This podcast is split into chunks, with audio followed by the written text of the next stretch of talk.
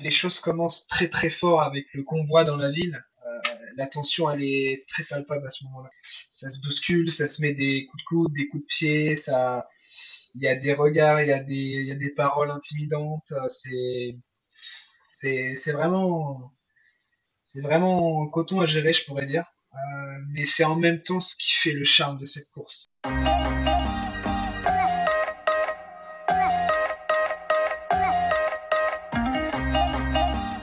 Bonjour et bienvenue dans le podcast Les joies du sport, le podcast qui vous permet de suivre une aventure avant même qu'elle ne commence. Dans ce podcast, je t'invite à découvrir des invités passionnés qui partageront leurs projets sportifs, qu'il s'agisse d'une aventure personnelle ou d'une course officielle. Chaque rencontre se déroulera en deux temps. Dans la première partie, enregistrée quelques semaines avant le grand jour, nous plongerons dans le parcours et la préparation du projet de notre invité.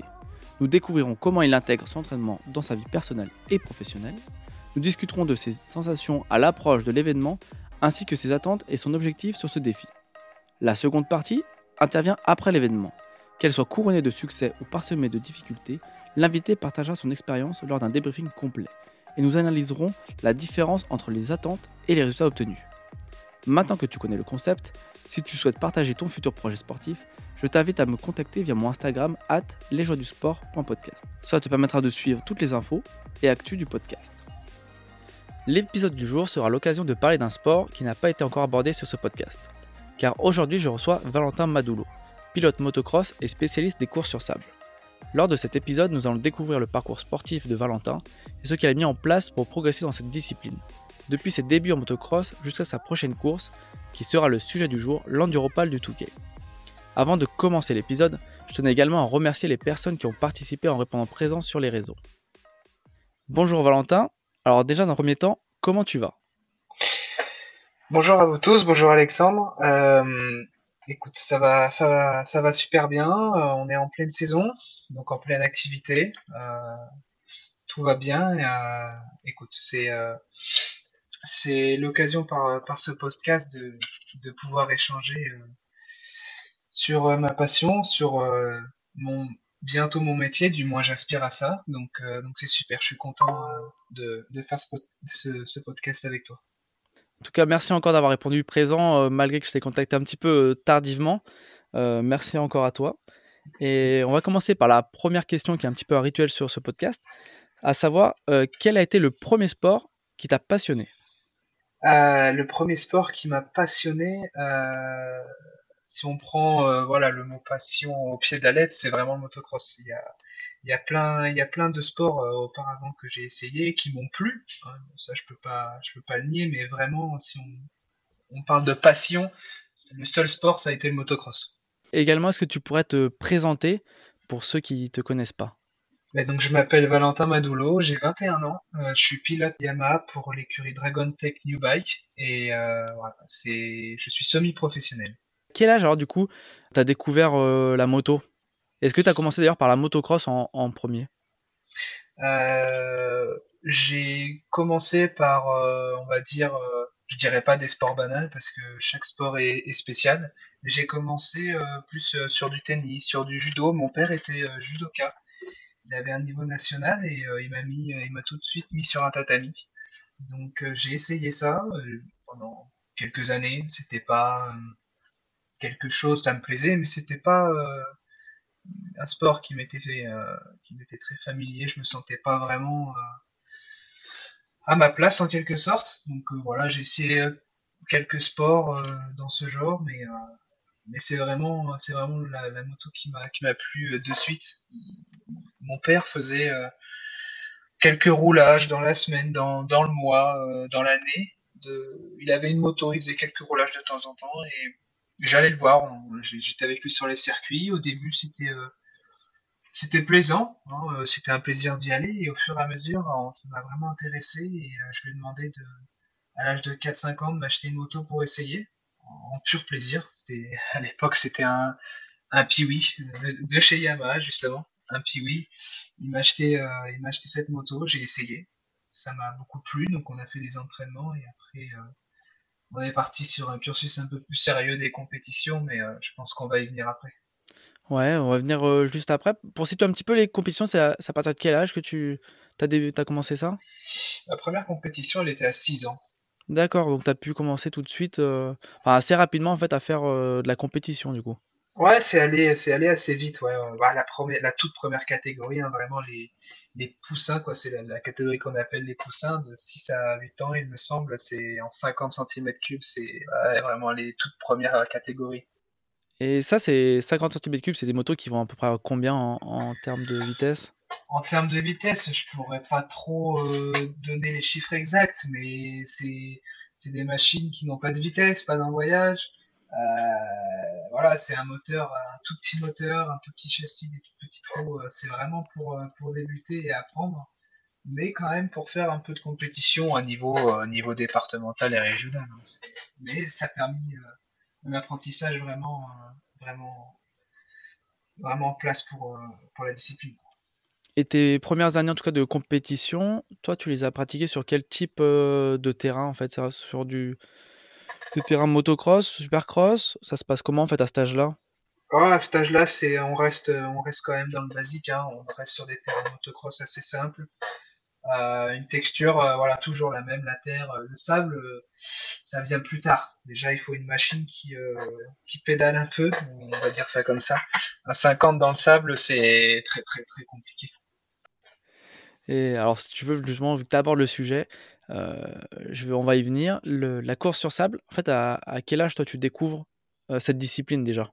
Qui est une discipline en soi dans le, enfin, dans le motocross cette discipline, je l'ai découvert à l'âge de 10 ans, 10 ans et demi à peu près, à un ami, un ami à mes parents qui pratiquait ça et qui nous a qui nous a qui nous en a parlé et on s'est dit pourquoi pas, on va essayer une journée dans le sable et, euh, tout de suite il s'est passé quelque chose.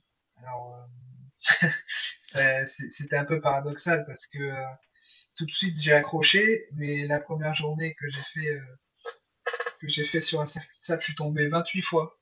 Et, euh, ah quand même. Et c'est vrai que quand on est petit, entre guillemets, avec une petite machine et qu'on fait ça euh, euh, par passion, on se dit, bon, c'est, c'est pas ultra plaisant, mais j'y suis retourné et depuis, j'ai rien lâché. Et à cet âge-là, en tout cas vers les, vers les 10 ans, tu fais combien de, de roulages euh, je sais pas comment ça marche, par semaine, par mois. En termes d'entraînement, comment ça se passait? Tu avais un club? C'était juste une pratique libre? Bah ouais, j'étais déjà, euh, j'étais déjà euh, depuis, depuis mes 5 ans, j'étais dans un club à, quelques dizaines de kilomètres de chez moi, c'était Raidon, Grégory Rousseau, et, je faisais parmi de ce, partie de ce club. Par rapport à une semaine type, les roulages, déjà il y a l'école. mes parents m'ont bien éduqué à ce niveau-là. Euh, scolaire, le côté scolaire passait avant tout. D'accord. Avant, la moto, donc euh, on était à pas plus de deux roulages par semaine, hein, samedi et dimanche quand on pouvait. Ouais, donc tout le, tout le week-end, en tout cas, était consacré presque euh, uniquement à la moto. moi, je pensais qu'à ça, je voulais faire que ça. évidemment, c'était c'était au centre de mes intérêts.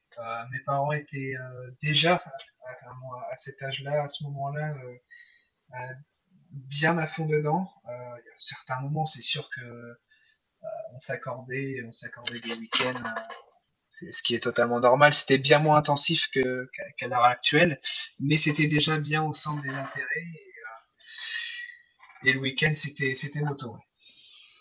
Et à partir de quel moment, en termes de compétition, euh, tu as senti que voilà, c'était quand même ton sport et que tu avais des choses à faire niveau compétitif dans cette discipline? J'ai vraiment senti qu'il y avait quelque chose à faire quand j'ai eu euh, la démarche de, pas mal de sponsors privés qui sont arrivés, euh, qui ont cru en moi, et également aussi quand j'ai fait des bons résultats en, en, compétition nationale et européenne. Je me suis dit, d'une, c'est ma passion, ça me plaît énormément. J'aspire qu'à ça, je veux, faire que ça. Et, et, en plus de ça, ça suivait, les résultats suivaient un peu derrière avec toujours côté scolaire qui était euh, une obligation pour pouvoir justement le week-end aller faire ce que j'aime.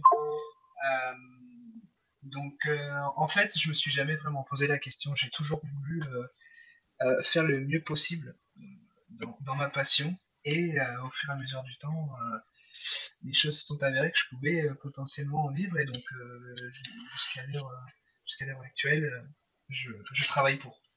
Tu en as parlé en introduction de l'équipe Yamaha Dragon Tech. À quel moment, quelle période de ta vie vos chemins se sont croisés et comment ça s'est fait?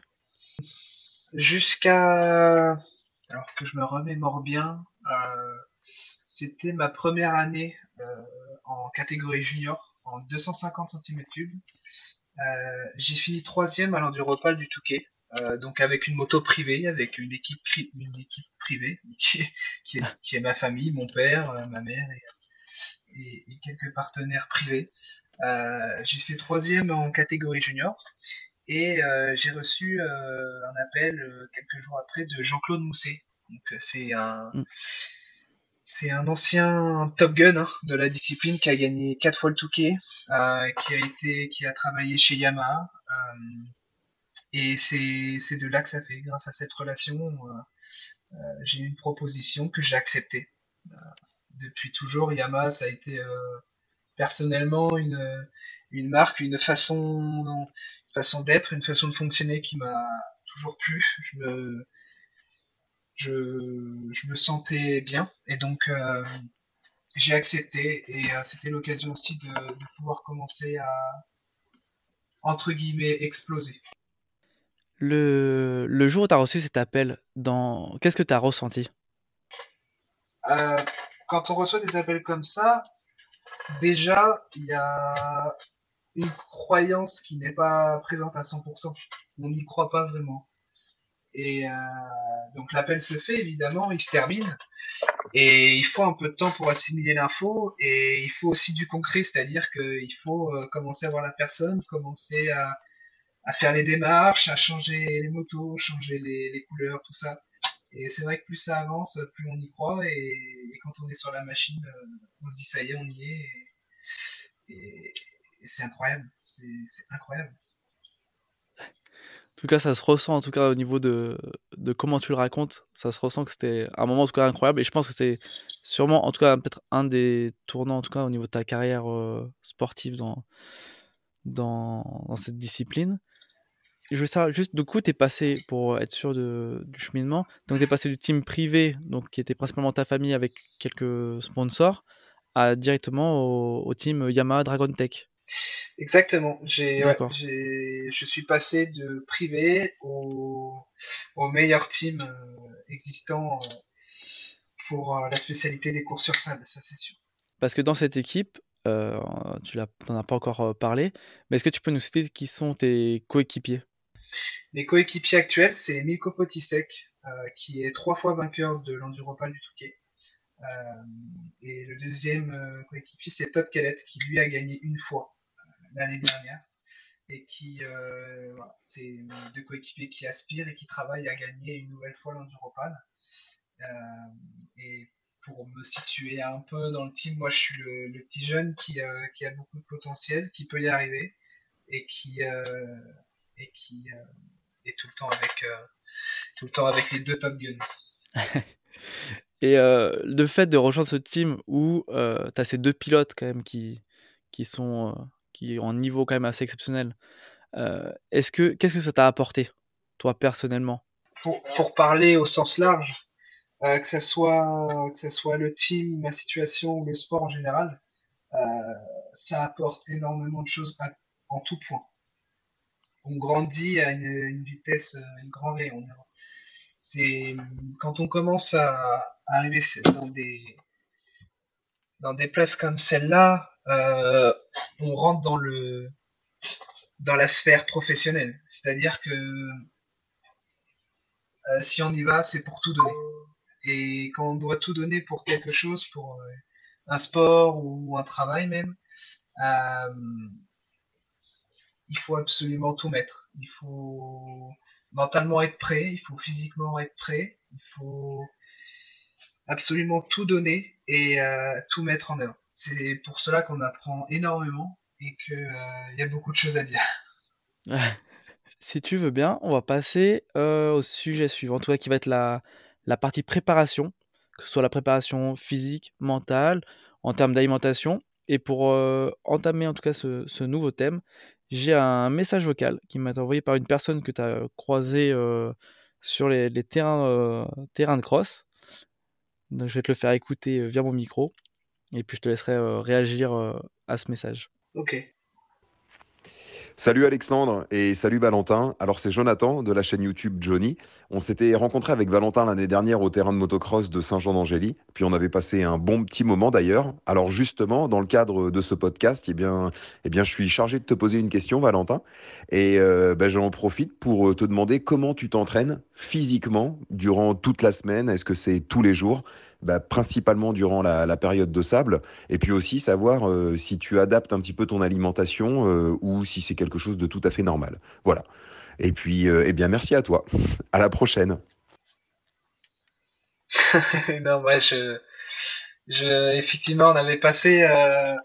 c'était une période, voilà, où c'était, c'était à Saint-Jean. Ouais, je, m'entraînais sur sur le circuit pour préparer quelques courses qu'il y avait à faire pour euh, championnat de France élite et, euh, quelques courses autour euh, dans la région. Et écoute, pour répondre à sa question, Alexandre, physiquement, on va parler spécifiquement pour la saison de sable. le mois de juin, juillet et août, c'est trois mois de préparation physique. D'accord. C'est en, Vraiment, le gros gros, c'est juillet-août, où il y a deux mois euh, de préparation physique intense, où euh, la plupart du temps, euh, les roulages moto sont peu fréquents, une à deux fois par semaine maximum.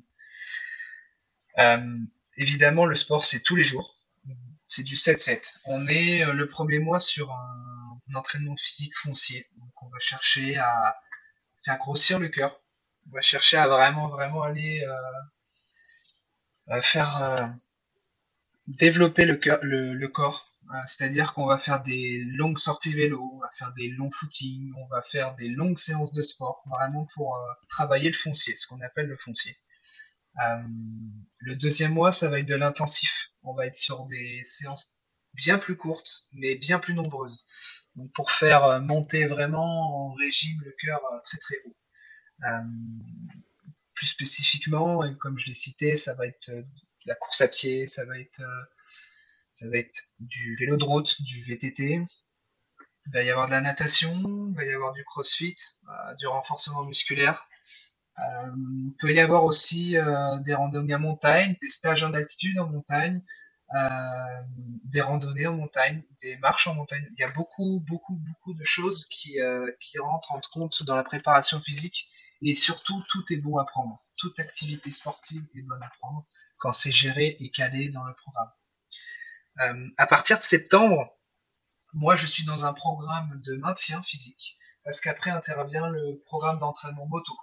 Et là où les sessions moto vont être beaucoup plus fréquentes, avec 3 euh, à 5 roulages par semaine sur, euh, sur moto.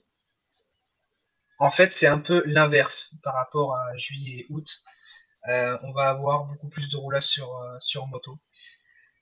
Euh, du coup, le physique passera un peu en second plan, si je peux le dire comme ça. Ça va être du maintien.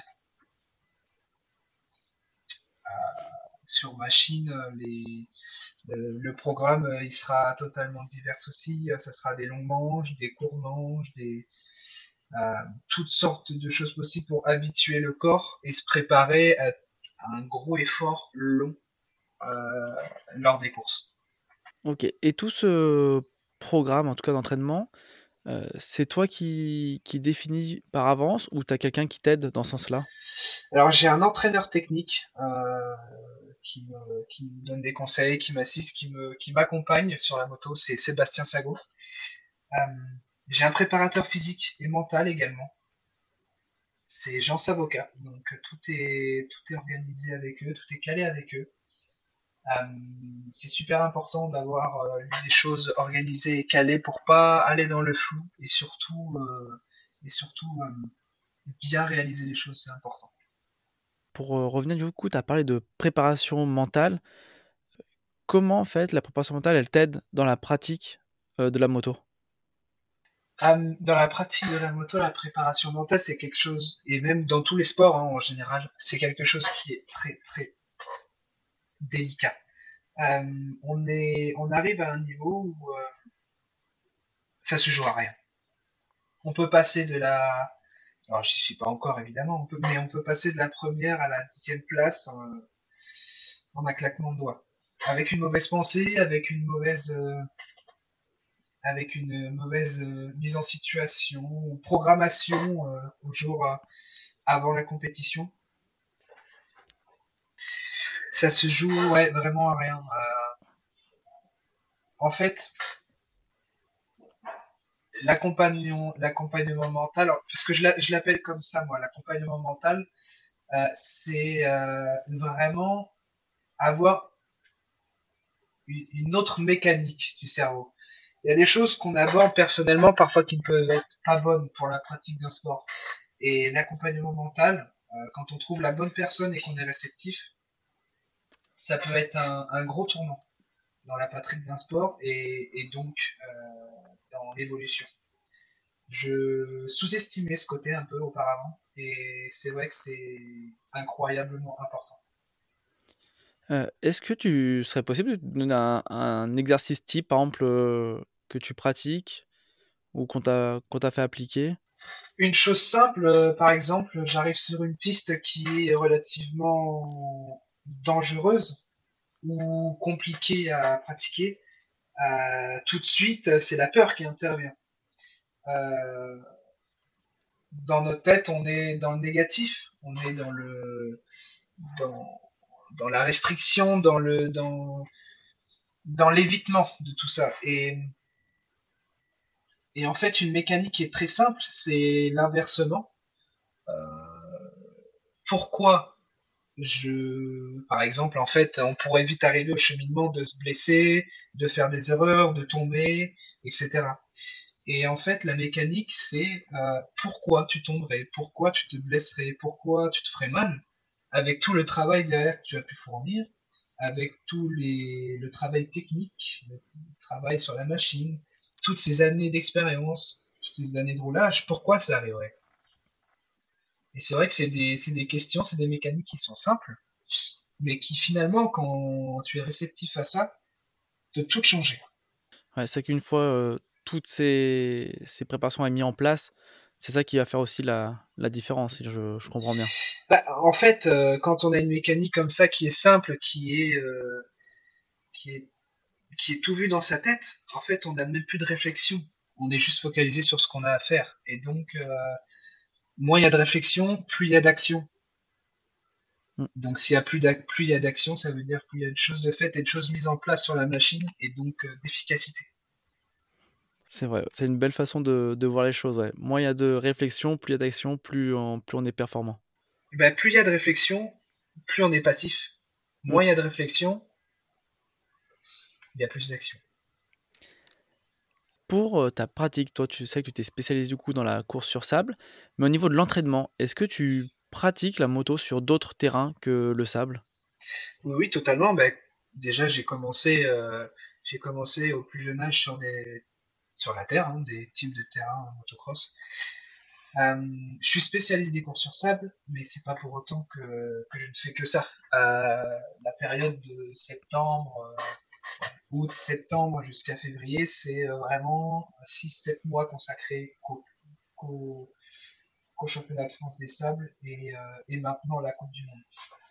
Euh, sinon, le reste du temps, il y a le, championnat de France élite, le championnat de France national et les courses, les courses environnantes de la région. Alors, je ne fais pas tout évidemment parce que sinon, ça serait assez compliqué à gérer. Mais oui, je roule bien sur d'autres euh, sur pistes. D'accord. Et à ce sujet, du coup, sur les l'entraînement, en tout cas sur piste, euh, j'ai euh, également une question audio de la part de MX Test, qui a une chaîne YouTube, dont je mettrai également, comme l'invité précédent d'ailleurs qui est intervenu, je mettrai également les liens en, commentaire du, podcast. Ok. Je fais écouter ça tout de suite. Alors, ma question est simple. Est-ce qu'à l'entraînement, il préfère travailler la première heure là où les écarts se font, là où ça va très très vite, sans trop de difficultés, ou c'est plutôt euh, le travail de la dernière heure euh, pleine de trous, très physique, qu'il préfère travailler à l'entraînement. Les deux sont, sont très importantes, donc laquelle des deux préfère-t-il travailler? Donc ça, normalement, c'est Pierre Paget. Hum, alors, j'adore les deux parties. Les deux parties sont très très intéressantes à travailler. Euh, j'ai quand même un penchant. Euh, moi, j'aime beaucoup travailler dans les trous. Euh, c'est une partie de la course qui est très très très très technique, qu'on doit aborder avec beaucoup de pincettes. Il y a la fatigue physique qui rentre en jeu, il y a la technicité à avoir sur la machine par rapport à la piste, par rapport au retardataire. Euh, c'est vraiment euh, une grosse, grosse partie très importante et c'est la fin de la course. C'est là où on, doit tout donner euh, pour, essayer de faire le mieux possible. Donc ma préférence, c'est la fin de course. Mais voilà, Dieu sait l'importance de travailler également le début de course où là où les places se font principalement. Très bien. Et une dernière question avant de passer au thème suivant. Qu'est-ce qui, là on l'entend bien, il y a beaucoup d'entraînement tout au long de l'année sur différents, en tout cas, domaines, différentes caractéristiques que tu dois travailler. mais qu'est-ce qui t'anime du coup chaque jour à, aller t'entraîner, à aller rouler Qu'est-ce qui, qu'est-ce qui, quel est le feu en fait en toi qui, t'anime? À moyen terme, c'est de devenir pilote officiel. mon but déjà, je sais que je suis dans l'écurie euh, je suis dans le team pour gagner un touquet. Euh, mon but, premier temps, c'est de devenir pilote officiel. Après ça, euh, une belle étape sera déjà, sera déjà faite et un petit rêve sera déjà réalisé. Maintenant, d'autres objectifs sont derrière sur, sur, sur un futur un peu plus long mais je pense qu'il faut pas voir trop loin pour, pour l'instant. Et puis en parler, ça serait un peu un peu avancer les choses alors que j'aime bien, j'aime bien travailler dans mon. Ça marche. Bah écoute, on passe à la thématique suivante qui est du coup la course dont tu viens nous parler, en tout cas celle pour laquelle tu t'entraînes euh, quasiment toute, euh, toute la saison, euh, qui est l'enduropale du Touquet. Alors pour commencer, je vais lire en tout cas la description Wikipédia de l'enduropale du Touquet pour ceux qui connaissent pas, au moins ça permet de découvrir un petit peu dans les, dans les grandes lignes. J'ai même pas, c'est vrai que voilà, je connais bien l'enduropal et tout ça, j'ai même pas euh, eu la curiosité de regarder la description Wikipédia. C'est vrai que du coup je vais la découvrir avec toi. Et, et bah c'est parti alors. L'Enduropal du Touquet est une course motocycliste qui se déroule annuellement en début d'année depuis 1975 sur la côte d'Opale, plus précisément sur les plages du Touquet Paris-Plage et de Stella Plage dans le Pas-de-Calais. Elle est aujourd'hui devenue la plus grande course d'enduro d'Europe et la plus longue course sur sable du monde. En réalité, cette course en ligne correspond plus à la définition de l'endurance tout-terrain qu'à celle de l'enduro. L'Enduropal s'inscrit en 2023 dans la nouvelle Coupe du monde de course sur sable, organisée par la FIM, Fédération internationale de motocyclisme. En 2024, les épreuves se déroulent les 2, 3 et 4 février. L'épreuve reine des motos, l'Enduropal, se déroule de nouveau le dimanche, l'épreuve vintage le vendredi et les quads le samedi. il est également interdit de s'aligner sur les deux épreuves que sont le vintage et l'épreuve reine du dimanche. Donc le vintage et l'épreuve reine, pour information du coup, c'est les épreuves moto. Et il y a le quaduro, si je me trompe pas, qui est euh, l'épreuve quad. Exactement. Voilà. Alors, du coup, voilà, bon, tu as pu découvrir en tout cas la, description Wikipédia de cette course. Mais toi, pour, pour toi, cette course, c'est quoi? Si tu pouvais la, nous donner une description de cette course j'ai jamais vraiment posé un terme sur cette course. Il y a beaucoup de termes qui me viennent à l'esprit, mais j'en ai pas un qui la caractérise euh, complètement. Euh, je dirais que c'est un défi personnel, je dirais que c'est c'est une épreuve, que c'est c'est un challenge. Il y a beaucoup de choses qui me viennent à l'esprit. Euh, moi, dans mon cas, je sais que j'y vais, c'est pour c'est pour essayer un jour de d'être d'être au plus haut. Donc euh, euh, c'est un tout, c'est extraordinaire, c'est dur et passionnant à la fois.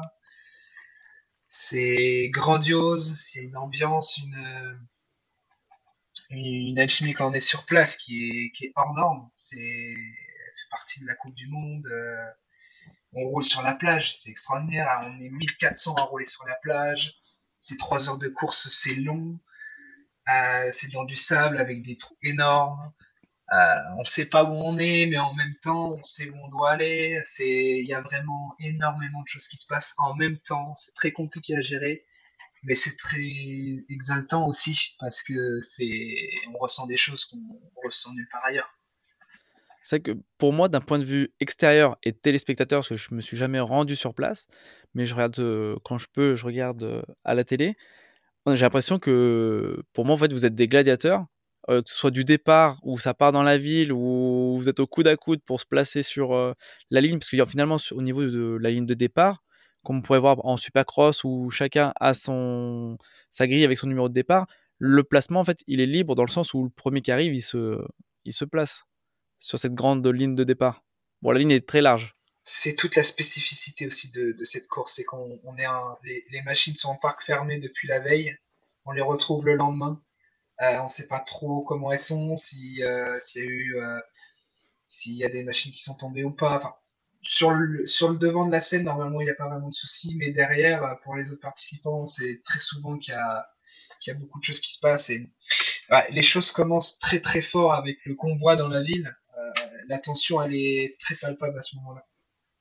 Euh, ça se bouscule, ça se met des coups de coude, des coups de pied, ça, il y a des regards, il y a des, il y a des paroles intimidantes. C'est, c'est, c'est vraiment, c'est vraiment coton à gérer, je pourrais dire. Euh, mais c'est en même temps ce qui fait le charme de cette course. C'est, c'est juste ouf. Et quand on arrive sur la plage, c'est vrai que là, le 4x4 se met sur la droite et et c'est terminé. Il n'y a plus, il y a plus rien qui compte. Le but, c'est vraiment euh, avoir la meilleure place sur la grille et donc euh, la rejoindre le plus vite possible et se placer. Est-ce que tu peux nous parler un petit peu de ta moto et de tes spécificités, enfin, des spécificités techniques qu'elle a pour euh, ce type de course? Principalement sur ces machines-là, donc c'est une Yamaha 450 YZF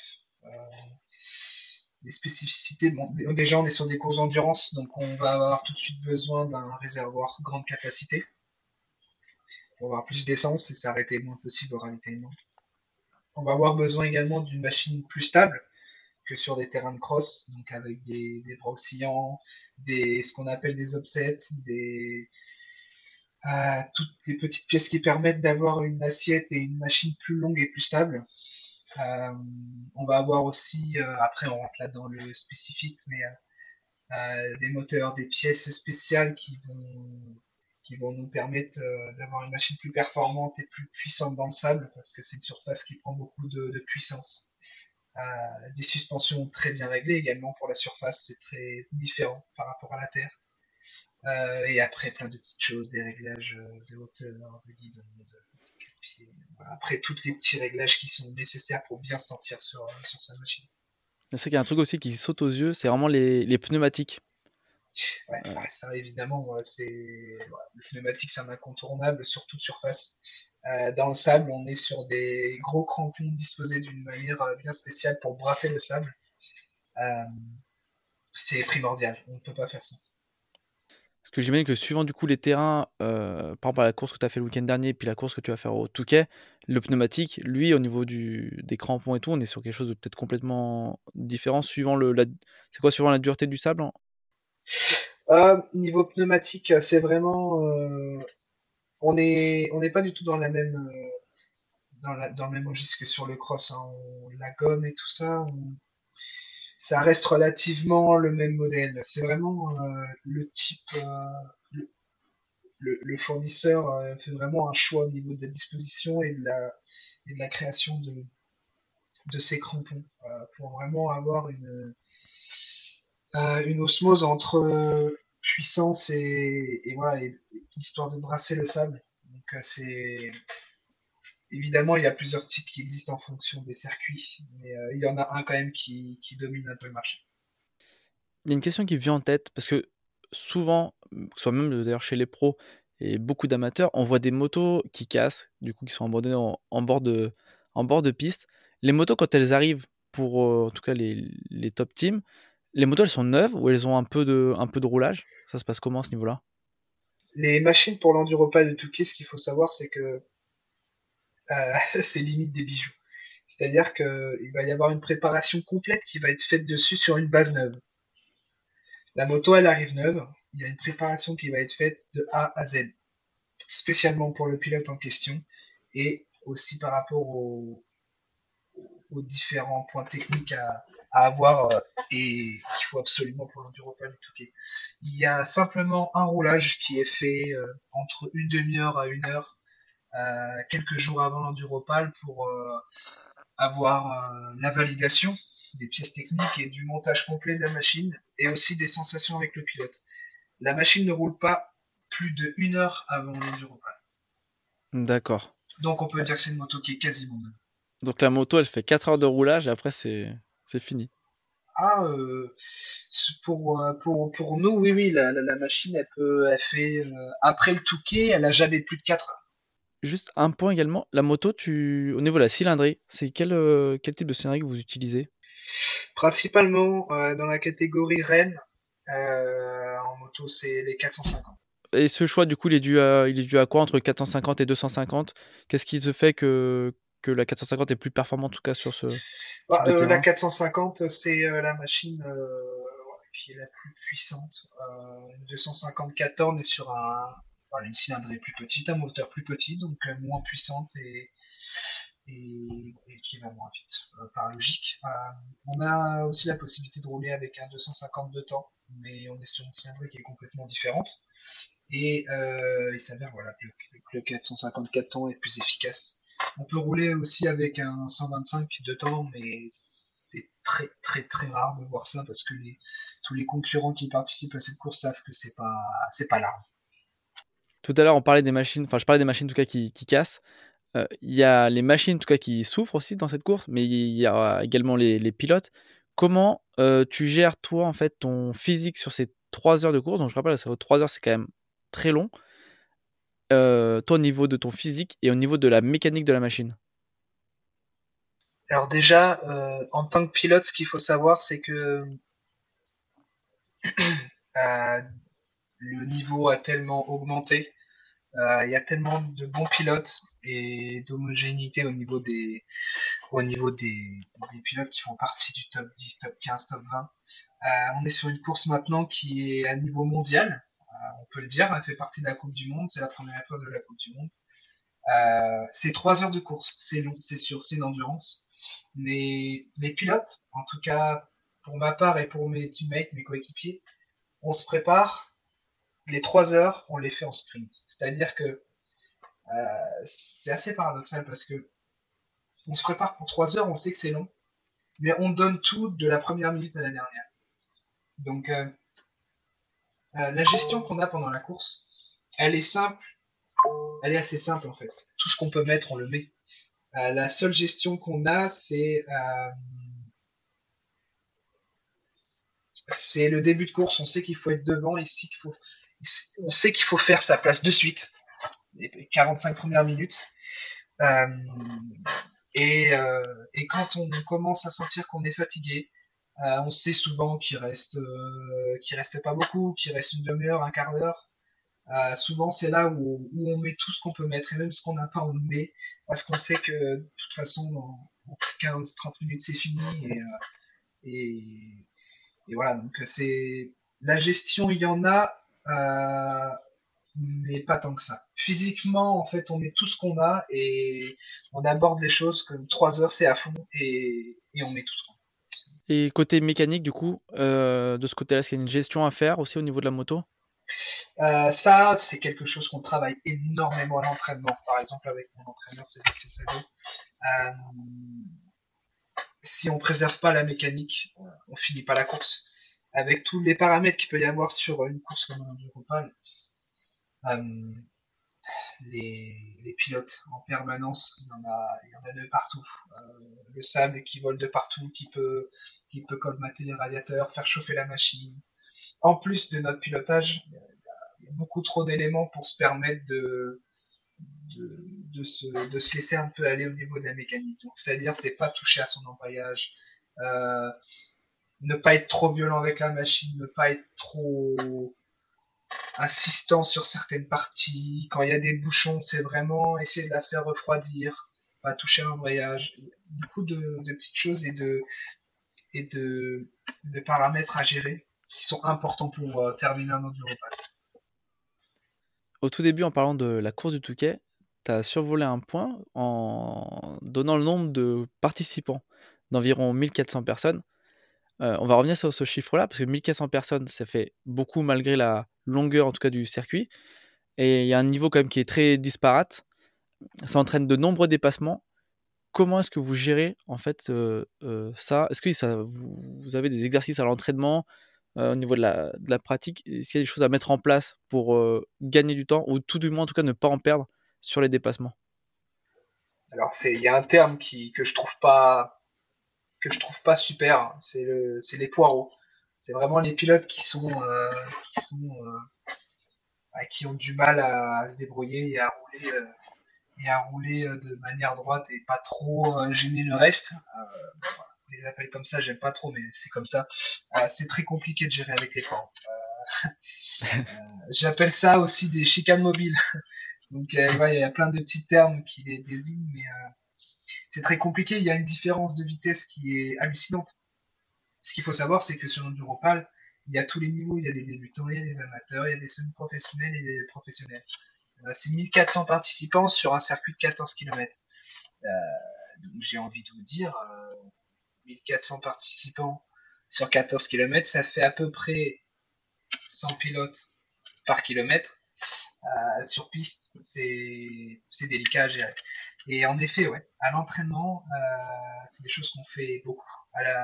Au circuit de motocross de Lune Plage, qui est réputé et nationalement connu, euh, le week-end, les, semaines avant le Touquet, actuellement en fait, tout le monde pratiquement vient s'entraîner à Lune Plage. Et, c'est des exercices qu'on fait. On, voilà, prend notre vitesse et notre but c'est vraiment trouver, anticiper euh, le mouvement, le comportement des autres pilotes par rapport à notre fonctionnement à nous. Donc on va passer droite à gauche, essayer de prendre des virages hauts, redescendre pour repiquer vite. C'est voilà, on essaie de garder notre vitesse tout en passant entre tout le monde. C'est très complexe, c'est très très demandant physiquement et mentalement. Euh, et c'est quelque chose qu'il faut absolument savoir gérer pour, euh, pour espérer quelque chose à l'enduropal. Est-ce que tu aurais quelques conseils à donner en tout cas pour euh, ces chicanes mobiles, pour les aider en tout cas à, me donner le meilleur d'eux-mêmes sur cette course? Les principaux conseils que je peux donner, c'est vraiment lever la tête, essayer d'anticiper au maximum euh, le comportement, les actions de ces personnes-là. Euh, le second conseil que je peux donner, c'est essayer de le plus vite possible les passer pour, euh, bah, évidemment, si moins on reste derrière eux, euh, moins le risque de chute ou de contact est présent. principalement, c'est les deux conseils que je peux donner. Après, il y a beaucoup d'impondérables et de, de choses qui se passent sur le moment, en fait. Donc le Touquet, c'est 3 heures de course, comme tu l'as dit, malgré un réservoir qui est quasiment euh, doublé en termes de, de contenance. C'est le cas donc au niveau de la contenance qui est doublée, ça nécessite quand même du coup des, arrêts au, stand. Sur un ravitaillement, combien de temps ça dure? Euh, Quelles euh, sont les personnes en tout cas qui sont à même de pouvoir t'assister sur ce ravitaillement? Et qu'est-ce que toi euh, tu fais au, moment du ravitaillement? Le ravitaillement, c'est un moment qui est très court pour nous les pilotes et pour l'équipe aussi. C'est le team qui gère, qui gère la réception de la machine, qui fait le plein d'essence qui check visuellement si euh, rien n'est endommagé par un, contact avec un autre pilote ou une chute. Euh, euh, c'est aussi l'occasion de checker les radiateurs s'il n'y a pas de, sable colmaté, que ça fait pas chauffer la machine. En gros, c'est un peu ce qui se passe principalement pour la machine. Moi, de mon côté, seul objectif, c'est changer de paire de lunettes, euh, prendre la nutrition dont j'ai besoin et repartir. C'est très court, ça dure 15 secondes, et en 15 secondes, tout ça est fait, donc c'est donc euh, c'est quelque chose qui passe assez vite et qui doit être surtout bien réalisé. Et juste pour revenir sur le point au niveau de l'alimentation, qu'est-ce que toi tu, prends en termes d'alimentation? Pour euh, garder le, le, maximum en tout cas d'énergie sur ces 3 heures de course? Ah, mais ça, c'est les petits secrets de chaque pilote. Donc, euh, moi, je prends. C'est une nutrition qui me permet, voilà, qui me permet de, de, de garder un peu la forme. On va appeler ça comme ça. En tout cas, je sais pas. C'est pas une, c'est pas un, un petit bout de banane ou un bout de biscuit, quoi. C'est vraiment, c'est ciblé. D'ailleurs, on n'a pas parlé de ce point-là au niveau de la préparation, que ce soit physique ou mentale. On n'a pas parlé de la préparation euh, au niveau de l'alimentation, la nutrition. Euh, toi, tu es suivi par un nutritionniste au niveau de, à ce niveau-là? Non, moi, j'ai pas de nutritionniste, j'ai pas de personne qui s'occupe de ma nutrition. Euh, je sais que je le sais, surtout les conseils de mon, de mon préparateur physique et mental qui, qui a quelques, quelques contacts et surtout quelques diplômes là-dessus au niveau de la nutrition. Ce qui est important, c'est avoir une, alimentation complète en énergie. Je sais que je me prive de pas beaucoup de choses à mon niveau. Je me prive de pas beaucoup de choses. Évidemment, euh, je vais pas manger de frites, évidemment, je vais pas manger de, de choses dans ce genre. Euh, c'est pas pour autant que je m'en prive. Je peux en prendre euh, une, deux fois par mois. Voilà, c'est, j'ai le droit d'en manger, mais à très petite quantité. Mais surtout, il faut avoir une alimentation complète en protéines, en légumes, en lipides. Il faut avoir euh, avec des féculents, voilà, tout ça. Il faut avoir des assiettes complètes avec euh, au minimum des légumes, de la protéine et euh, et des féculents à chaque repas. C'est important pour avoir une alimentation régulière et équilibrée. Moi, c'est comme ça que je fonctionne. Après, je sais que, que mon coéquipier euh, Nico Potisek est très très très à cheval là-dessus. Euh, il faut vraiment, euh, vraiment donner ce qu'il faut au corps et pas en avoir de trop pour être au moment où il le faut, avoir un corps qui répond pile, pile comme on le veut. D'accord, très bien, ouais, ouais. Donc là, c'est propre. En tout cas, toi, tu arrives à bien te connaître et là-dessus à faire tes propres, euh, propres choix au niveau, en tout cas, de nutrition. Et ben en fait, euh, en fait, c'est ça, c'est surtout ça. Euh, je sais que déjà, moi, je suis pas, je suis pas très friand, voilà, de tout ce qui est euh, un peu gras. Moi, je, vous, vous me mettez une pizza et une big, big, big salade composée, ben, je préfère la salade. C'est naturellement, c'est comme ça. Évidemment, de temps en temps, euh, je me pète une pizza, j'adore ça. Mais, euh, mais voilà, je me connais, je sais comment je dois m'alimenter pour euh, avoir toute l'énergie nécessaire et, euh, et je ressens pas le besoin personnellement pour l'instant d'avoir un nutritionniste. Évidemment, avec le temps, je pense qu'il va falloir euh, vraiment être très très précis sur l'alimentation. Je le suis un peu déjà, mais euh, passer un gros cap sur la nutrition, je pense que dans quelques années, ça va vraiment être euh, un critère à aborder pour, pour excéder. Là, on arrive, on s'approche de la fin de, de cet épisode? Euh, on va passer un petit peu sur la partie plus euh, vraiment euh, objectif. Toi, est-ce que déjà tu peux nous rappeler ton nombre de participations que tu as eu au, au Touquet, l'Enduropal du Touquet, et la meilleure place à laquelle tu es figuré sur cette course? J'ai participé deux fois à l'Enduropal moto, donc la, course de 3 heures. Après, évidemment, j'ai fait toutes les, petites catégories. Espoir, minime, cadet, junior. Euh, au total, si je me trompe pas, j'ai participé 10 fois à l'Enduropal du Touquet, toutes catégories confondues. Ta meilleure place, du coup, à laquelle tu as figuré sur ces, sur ces courses? En tout cas, au, au moins les deux dernières. Après, je sais que tu nous as dit que tu avais gagné en, en junior. Ouais, j'ai été champion de France junior euh, en 125 cm3. J'ai fini troisième en 250 cm3. Euh, et pour moi, euh, voilà, je suis sur l'objectif euh, de la grande course. Mon meilleur résultat pour l'instant, c'est 9 dans la course moto. Pour euh, la course du coup, édition 2024, est-ce que tu as un objectif euh, que tu aimerais atteindre? Alors j'ai l'objectif officiel et j'ai l'objectif officieux. Ah, Euh, l'objectif officiel. les deux m'intéressent, moi. L'objectif officiel, euh, étant donné qu'on est sur une course maintenant qui est mondialement connue, mondialement réputée, qui est une Coupe du Monde, il y a des pilotes qui viennent de partout. Il y a des pilotes de Grand Prix, il y a des pilotes euh, spécialistes de toute euh, discipline. Euh, C'est vraiment une course que tout le monde intéresse. Et moi, réitérer un top 10 cette année, ça serait très très intéressant. Ça permettrait de valider une belle place au championnat aussi. Euh, après, officieusement, euh, voilà, comme je l'ai dit tout à l'heure, euh, j'aime bien travailler dans l'ombre et j'ai ma petite idée en tête. Donc ça se rapproche un peu plus haut du panier, mais je vais rester discret là-dessus. On en, on en reparlera en tout cas dans, dans la partie 2, si tu veux bien. Écoute, euh, ça sera fait, donc oui, évidemment. Là, il y aura plus au moins de. Il n'y aura plus de tabou. Il n'y aura pas, pas de tabou, pas besoin de, pas besoin de se cacher. Euh, je voulais déjà surtout bon, te remercier en tout cas euh, d'avoir répondu présent et pour cet épisode qui, à mon sens, est très intéressant pour les pratiquants en tout cas de, de moto ou non, juste pas même passionnés de sport ou, autre. Je pense que tu as pu délivrer en tout cas de beaux messages et nous faire partager ta passion.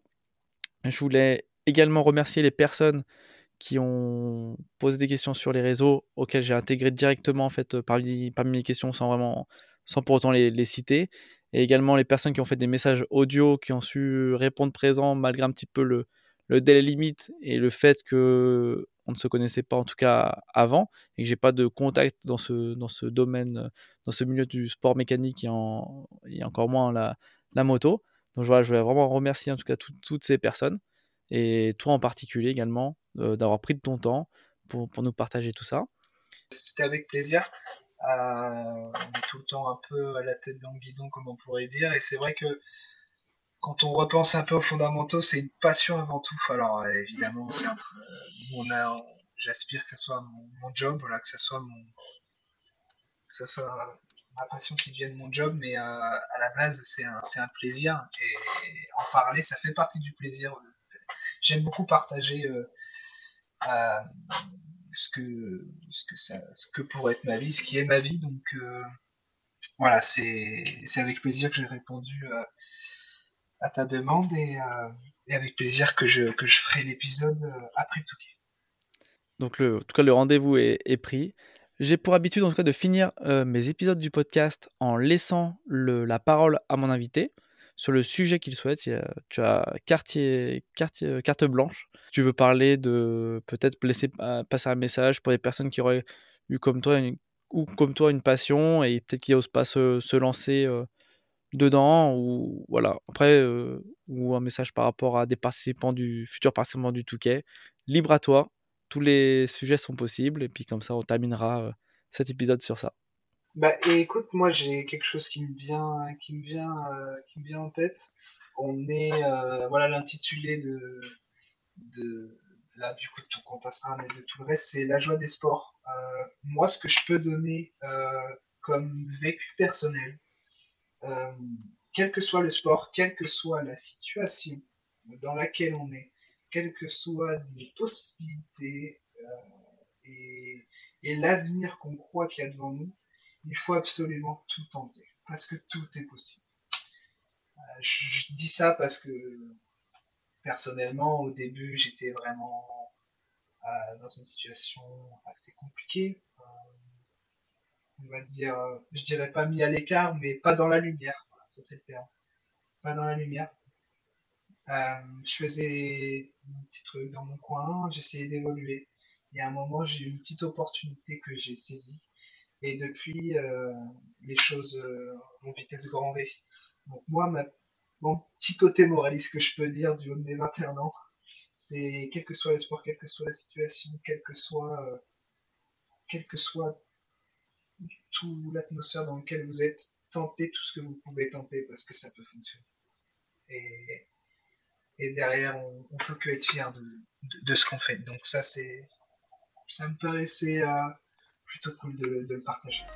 J'espère que cet épisode t'a plu. Si c'est le cas, n'hésite pas à le partager avec tes proches et à donner ton avis en laissant une note sur ta plateforme d'écoute. Cela contribuera à augmenter la visibilité du podcast et à avoir des invités toujours plus incroyables. Et pour ne rien manquer des prochains épisodes, je t'invite à t'abonner au podcast. Et nous, on se retrouve très bientôt pour une nouvelle aventure.